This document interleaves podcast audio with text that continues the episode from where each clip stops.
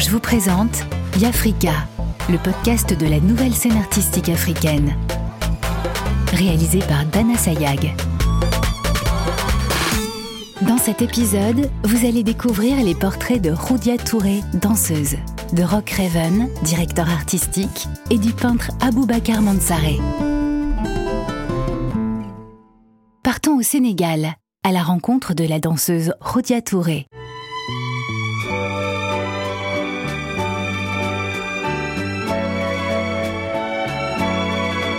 Je m'appelle Roudia Touré et je suis danseuse. La musique, j'étais vraiment toute petite et mes parents aimaient beaucoup la musique. Mais j'étais pas forcément consciente, mais je sentais juste que je bougeais et que la, musique était là autour de moi.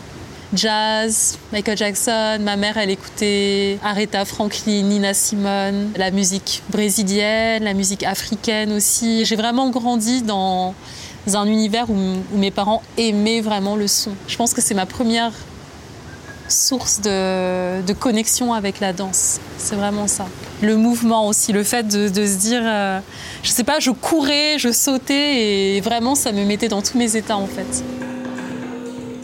J'avais 6 ans ou 7 ans et j'étais à l'école de danse qui s'appelle Artea. On faisait juste des diagonales et on dansait tous ensemble les mêmes mouvements et je ressentais un plaisir en fait qui était je pouvais pas mettre des mots sur ce que c'était mais ça me portait et je sais que c'est là où j'ai eu vraiment la conscience de me dire ah, il y a quelque chose qui se passe de tous danser ensemble dans le même rythme sur la musique. Il y a quelque chose qui est vraiment fort. Je pense que c'est là où tout a vraiment commencé.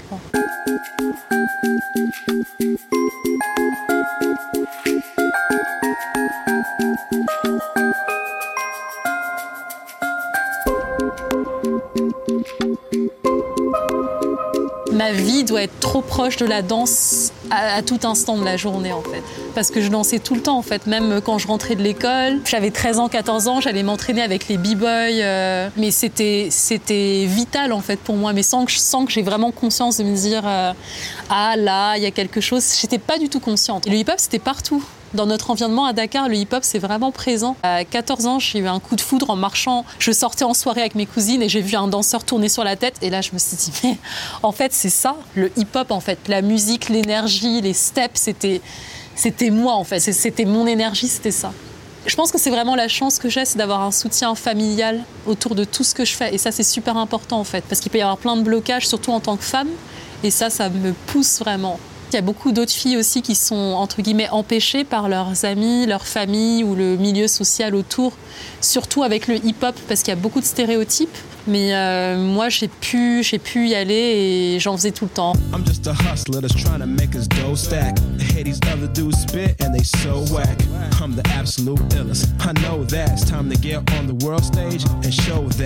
Intellectual, spiritual, rough around the edges, humble yet cocky. Somebody stop me. Bag of jeans and Timberlands and Air Force Ones, picture tees, button ups for product kicks. You Vicks can't stop this. Come on, check it out. The real artist.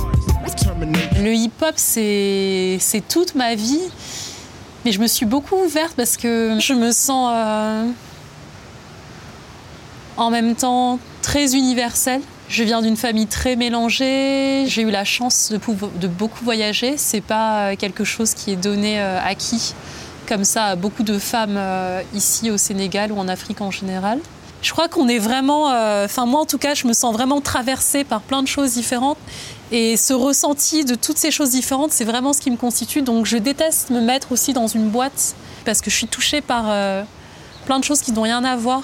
Je me sens aussi très universelle et très connectée à, à l'Europe, l'Asie, enfin le reste du monde.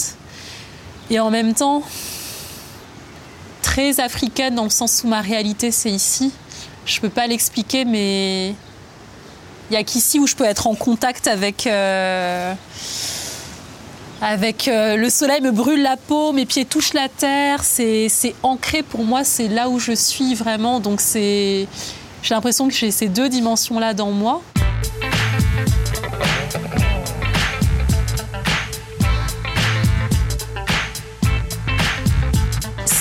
Je pense à mon corps avec des limites, je vais m'enfermer moi-même Et ce qui m'a toujours poussé dans mon parcours, c'est en fait de vraiment de vouloir me challenger par rapport au physique. Déjà aussi parce que le hip-hop, bah, c'est une danse qui demande une exigence très forte, mais aussi parce qu'il y a plein de choses aussi très acrobatiques. Et en fait, j'ai besoin de toujours penser à mon corps sans limite. Quand j'ai commencé le hip-hop à Dakar, je traînais euh, toute seule avec des b-boys. Et en fait, euh, j'ai commencé avec ça. Pour le coup, c'est une danse qui est, vraiment au sol. Tourne sur la tête, on fait plein d'accros et tout ça. En même temps, il y avait ce côté surprenant de voir une fille le faire. C'était ah ouais, donc euh, toi tu te lances dans ça et tout. Ah ouais, ah quand même. Ah, ah ok. Ah ouais, ah vas-y. Et ça hum, moi, ça me blesse souvent quand on dit ça, parce que tout de suite, ça met un, rapport, euh, un rapport au physique un peu hautain. Et du coup, moi, quand on me dit ça, j'ai tout de suite besoin d'aller prouver, en fait, que non, je peux le faire. Ce qui se passe, c'est que j'ai envie de me, battre euh, dans ces endroits-là où c'est quelque chose de très impactant, de puissant, etc. Mais j'ai aussi envie de mettre en valeur ben, des qualités qui sont euh, la douceur, la fluidité, l'émotion, l'aura qui peut se dégager aussi, qui sont pas forcément des choses euh, ouais, tout le temps dans l'impact, parce que ça c'est quelque chose aussi de très euh, masculin dans le corps et tout. Pour moi, la puissance, c'est pas la force. Il y a la puissance et elle peut venir de l'émotion, de ce qu'on dégage, de, de l'aura, de l'histoire, du passé. Et tout ça, c'est de la subtilité aussi. Donc moi, j'aimerais en fait avoir toutes ces qualités. J'adore l'impact, j'adore ça, mais j'ai besoin d'avoir tout. J'ai besoin de pouvoir choisir dans tout ça.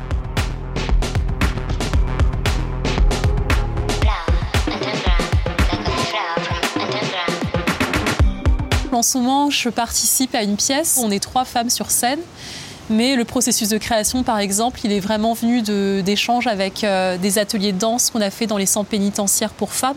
En fait, quand on vit ces expériences-là, c'est la vie nous rattrape. Quand on se fait gifler par des choses, c'est notre quotidien. Et il y a vraiment une dimension derrière. Euh, aller à la rencontre, par exemple, des femmes en prison. Elles vivent des choses qui sont qui sont énormes, qui nous dépassent, mais quand on danse, en fait, tout prend du sens et du coup, on se, sent rattaché à, la vie à chaque moment, quand on monte sur scène, quand on est en salle de répétition. Ce qui m'inspire, c'est l'engagement. J'ai vraiment besoin de donner de l'énergie ou de créer sur des choses qui ont un sens en rapport avec le monde. Je crois que l'idée de justice ou de, ouais, de pouvoir utiliser vraiment notre art pour euh, que ça soit un, un moteur de changement, sans prêcher pour dire qu'on a la bonne parole, mais juste aller dans des endroits où on sait que ça peut faire bouger quelque chose. Moi, c'est ça qui me porte. Et c'est ça, en fait, euh, le sens de, de la danse aussi. C'est la vie, en fait. Je me cherche encore beaucoup, donc je sais pas encore euh, une façon euh, très posée, solide de faire. J'aime beaucoup me laisser toucher par une idée, l'écouter, la laisser vraiment résonner euh, dans moi et qu'ensuite le geste qui sort, il peut y en avoir des milliers, mais s'il y a soit quelque chose de très spontané, ça sort. Et ça, je peux pas expliquer en fait d'où ça vient. Mais un mouvement, c'est comme un mot. Il peut y avoir un milliard de sens, il peut y avoir un milliard d'expressions qui sortent à partir d'un mouvement. Donc, euh, je crois qu'il n'y a pas une seule façon, c'est un va-et-vient tout le temps entre le mouvement et ce qu'on veut, veut dire. Et des fois, ce qu'on veut dire même nous échappe. Là, dernièrement, j'ai eu l'impression en fait qu'il fallait lâcher prise et que quelquefois le hasard nous donne quelque chose, mais des fois aussi il y a une sorte de vie de ce qu'on crée qui intervient au-dessus de nous et qui, qui donne les bonnes décisions, qui nous montre le chemin et qui fait sa propre vie.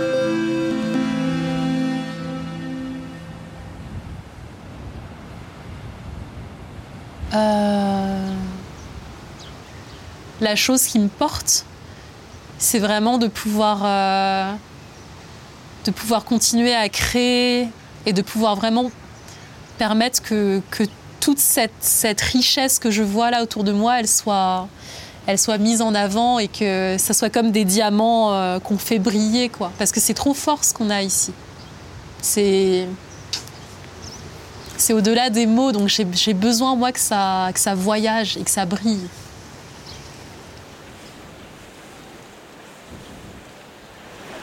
Rock Raven est directeur artistique à Tunis. Bienvenue dans son univers.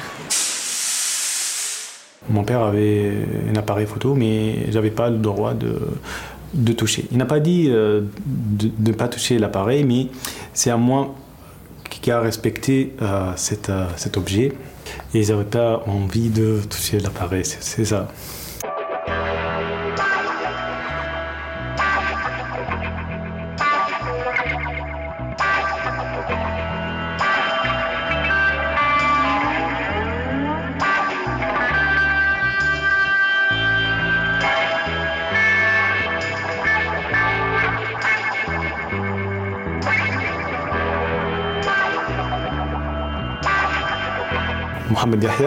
Alias Rock Raven, directeur artistique. Moi, c'est euh, comme euh, une énigme, euh, énigme à, à décortiquer.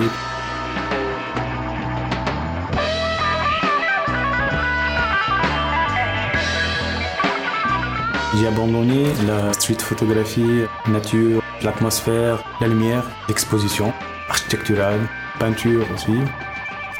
C'est moi qui veux créer l'univers.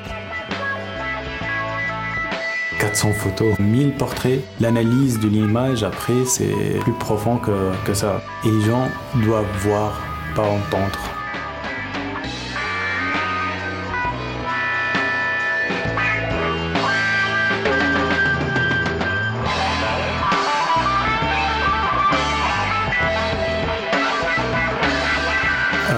Raconter l'histoire de cette vraiment l'image.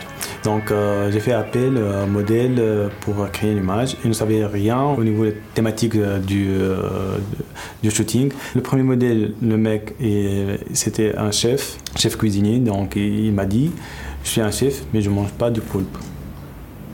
Ok. Deuxième modèle, je déteste les poulpes. Ok.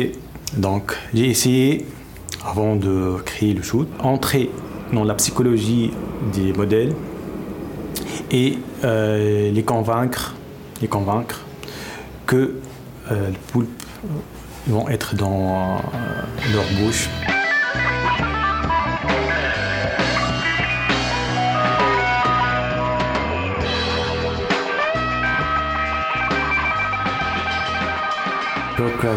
Pourquoi tout ce mystère Le corbeau noir, c'est solide, fantastique,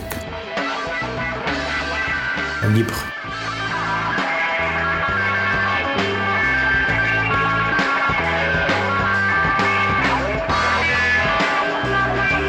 Pour moi, si l'art n'a pas de limite, donc euh, à moi de ne pas limiter les choses.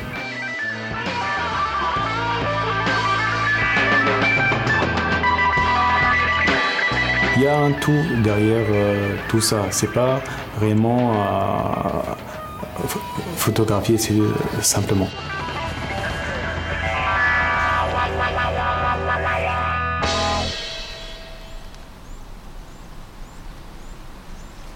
Cap sur la Sierra Leone pour découvrir le peintre Aboubacar Mansaré.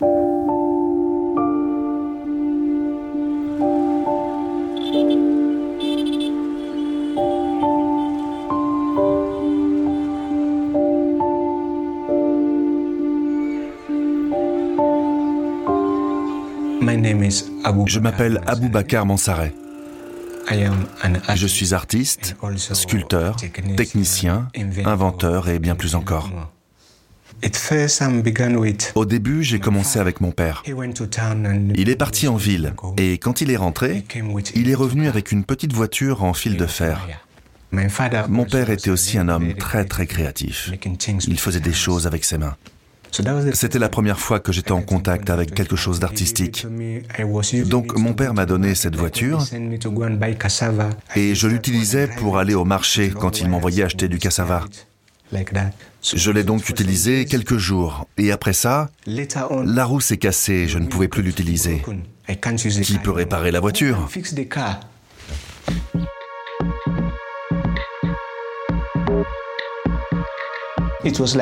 C'était comme un défi.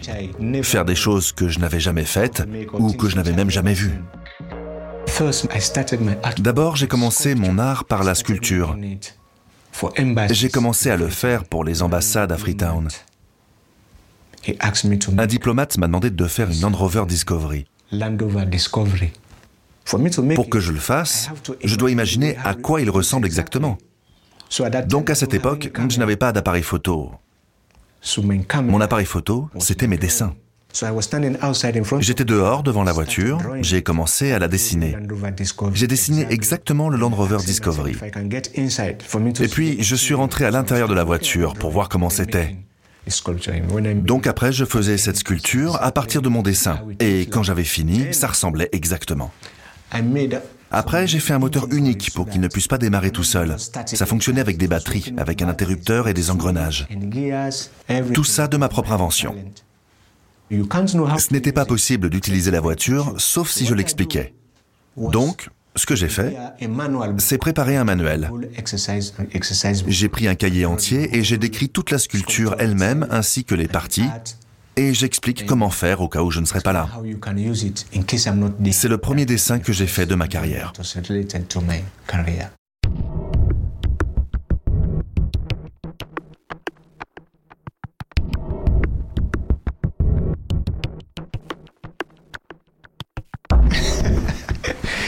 Des inventions basées sur des extraterrestres. Ça, j'aime ça. Je les appelle mes propres ovnis. Et je fais des histoires à leur sujet. Par exemple, celui-ci.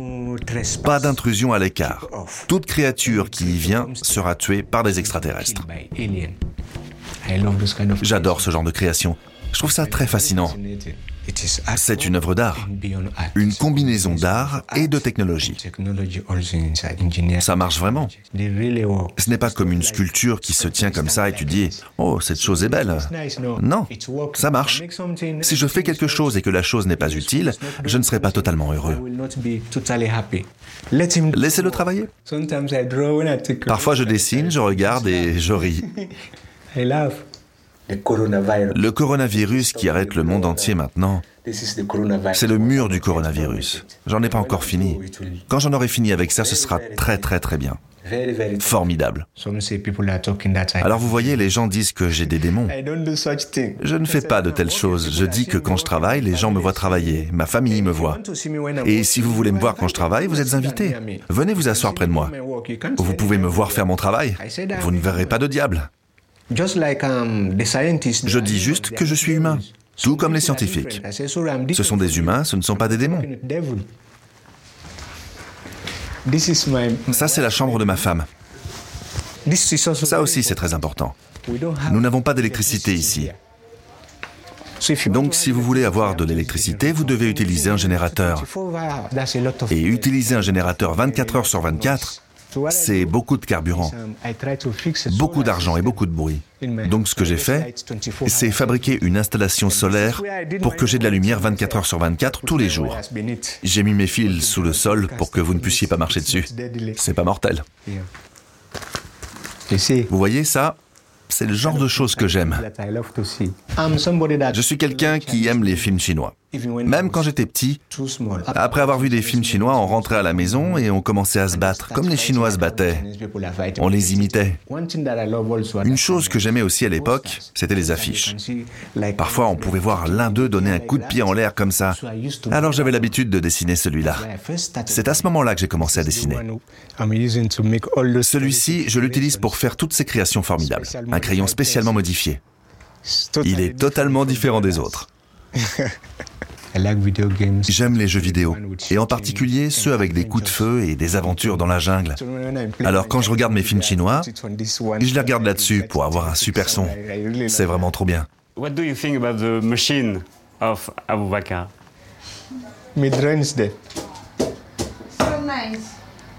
Ah, c'est super.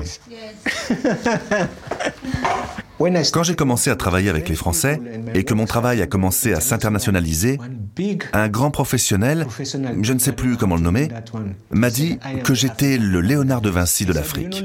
Il a dit, vous connaissez Leonardo? J'ai dit non, je ne le connais pas. Il m'a dit, tes œuvres ressemblent exactement à celles de Léonard de Vinci. Quand j'étais à l'étranger, je me suis concentré sur mon travail à l'international. Et la plupart des œuvres d'art que je faisais, comme les dessins, je les reliais à la guerre maléfique qui se déroulait dans mon pays. Même jusqu'à présent, certaines de mes œuvres, quand vous les regardez, vous trouverez des parties brutales. La raison pour laquelle je suis allé aux Pays-Bas, c'est à cause de la terrible guerre qui a lieu ici. J'ai failli être tué. Mais heureusement, ça n'a pas été le cas. Alors j'en ai eu marre de ce pays. Je me suis échappé et je suis parti aux Pays-Bas pour trouver refuge. J'ai obtenu un permis de séjour. J'ai appris la langue. J'ai appris beaucoup de choses de leur culture. Mais la chose que je n'aimais pas, c'est qu'on n'était pas autorisé à travailler selon le type de permis de séjour qu'on avait. Ils ont dit, vous pouvez faire votre travail, mais vous ne pourrez pas le vendre. Et en plus, je n'avais pas le droit de voyager à l'extérieur du pays.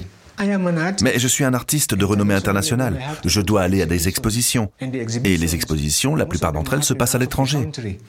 C'était donc très frustrant. Je suis resté 14 ans aux Pays-Bas. 14 ans. Pour moi, c'est long. Plus tard, je me suis dit, pourquoi suis-je ici en Europe? Je ne suis pas là pour chercher du travail. J'étais ici à cause du problème qui existe dans mon pays. Mais maintenant, c'est fini. Et le gouvernement avec lequel j'avais des problèmes est parti. Donc j'ai dit non, je pense que je dois retourner en Afrique. Si je vais en Afrique, ce sera meilleur pour moi. Donc je rentre en Afrique et je trouve que c'est très très bien pour moi de rester ici plutôt que de rester aux Pays-Bas ou même de rester dans n'importe quelle partie de l'Europe. Je ne veux plus y aller. Je peux y aller pour vendre mes œuvres ou faire des expositions, mais pas pour y rester. Ici, je suis totalement libre. J'ai un grand espace, pas de stress. Personne ne m'empêche de faire mes œuvres ici. Personne ne m'empêche de les vendre. Je suis libre, libre. Je me sens libre dans ma tête.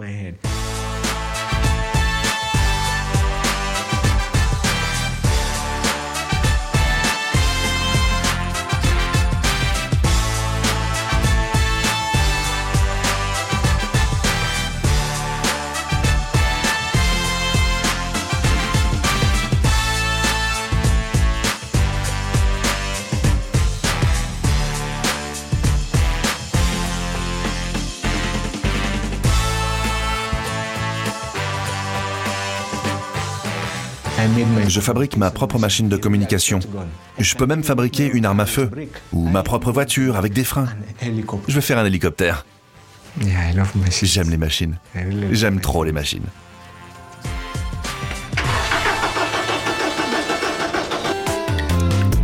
Orange vous a présenté Yafrika, le podcast de la nouvelle scène artistique africaine.